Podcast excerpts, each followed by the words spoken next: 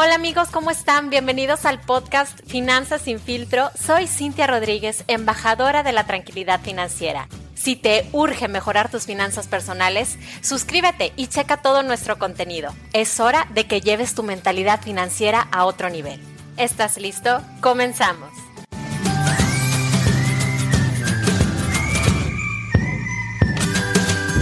Hola, ¿qué tal? ¿Cómo están? Bienvenidos a otro episodio de Finanzas sin filtro. Estoy muy contenta de que estén aquí. Hoy vamos a platicar acerca de por qué nunca nos alcanza. Yo sé que te suenan las frases, es que no ganó lo suficiente, es que tengo muchos gastos, es que fue un mes difícil y aparte me surgieron imprevistos. Estos realmente son algunos de los pretextos que las personas se dicen todos los días y por eso no ahorran. Pero tranquilo, no te sientas mal porque le pasa al 66% de los habitantes en México y la realidad es que las personas no tienen realmente fomentado el hábito del ahorro. Y esto lo dice la Comisión Nacional del Sistema para el Ahorro del Retiro.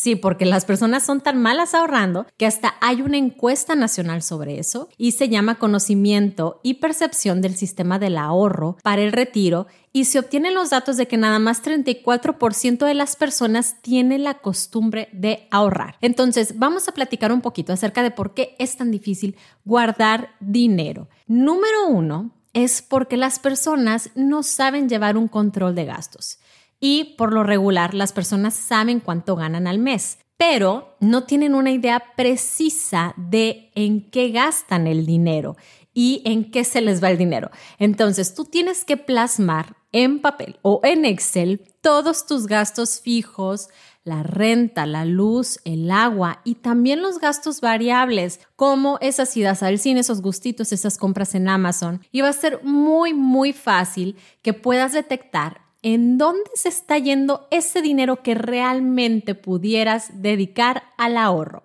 El número dos es decidir ahorrar con lo que nos sobra del sueldo. Puede que tengas una buena intención de ahorrar, pero siempre se queda en una idea y no se concreta. ¿Y sabes por qué? Es porque las personas pretenden ahorrar con lo que les sobra, cuando debería de ser todo lo contrario. Las personas deberían de tomar la parte del ahorro justo cuando reciben el sueldo y administrar todo lo demás eh, con lo que queda. Entonces, si lo hicieran así, ese dinero siempre estaría a salvo de tus propias garras. Entonces, es importante antes de gastar, ahorrar. El punto número tres es que tienen a un millonario en la cabeza. La realidad es que a veces piensas que una cenita, que tal o cual lujo te lo mereces, porque las personas trabajan mucho, pero esos picos de gastos que hace con normalidad la gente que tiene mucho dinero,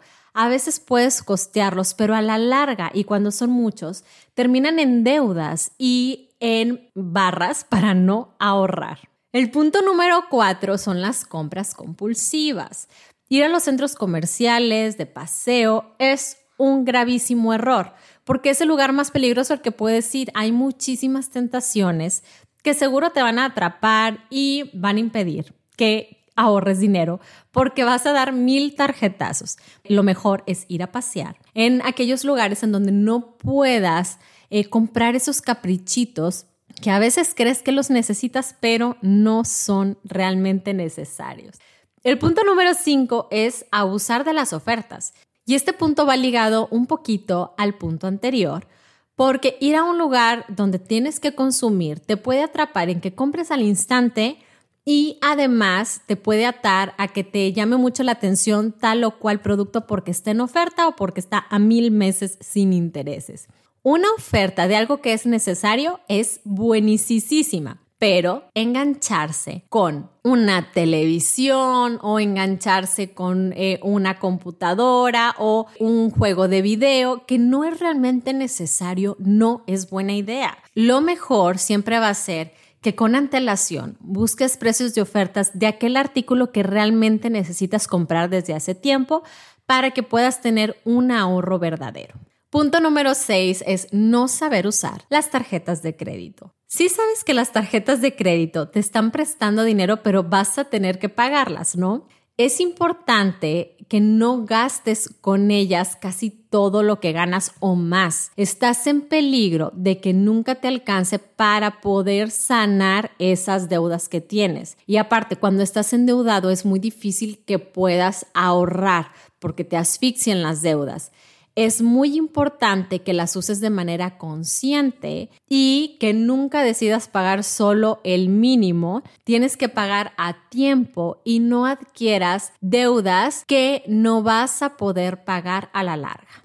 El punto número 7, hacernos los sordos y los ciegos con nuestro retiro. La mayoría de las personas, y sobre todo mexicanos, les cuesta mucho pensar en el futuro.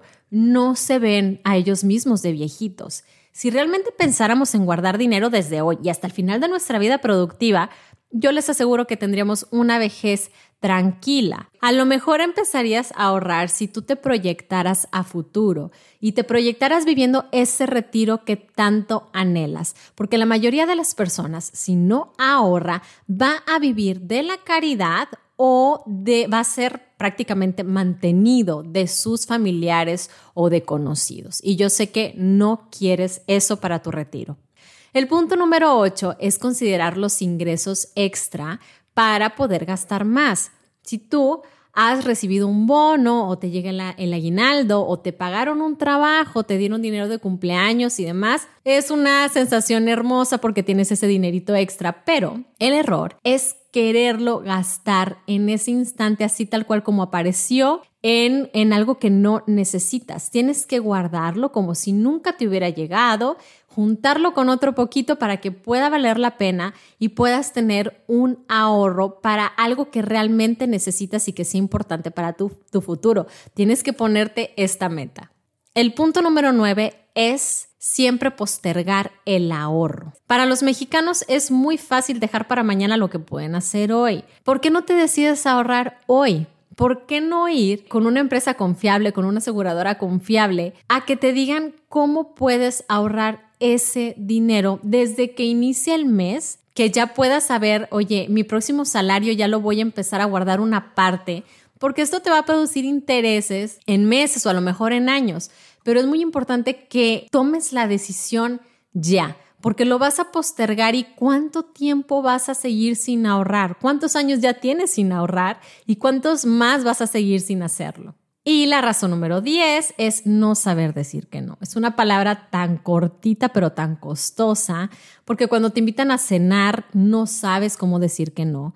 Cuando te invitan a la tanda no sabes cómo decir que no. Cuando te piden dinero no sabes cómo decir que no. Entonces tú tienes que aprender a batear estos gastos para que puedas reservar ese dinero para el ahorro. Acuérdate que el nivel de ingresos no tiene absolutamente nada que ver con ahorrar. Si tú logras tirar todas estas barreras que te dije ahorita y te decides a conservar y mejorar tu patrimonio y hacerlo crecer, es muy probable que sí puedas alcanzar esas metas que te has propuesto, no nada más a corto plazo, sino también a mediano y largo plazo. Yo te propongo que te visualices a futuro todas estas metas para que te motives a empezar a ahorrar desde ya y que dejes de decir que no te alcanza.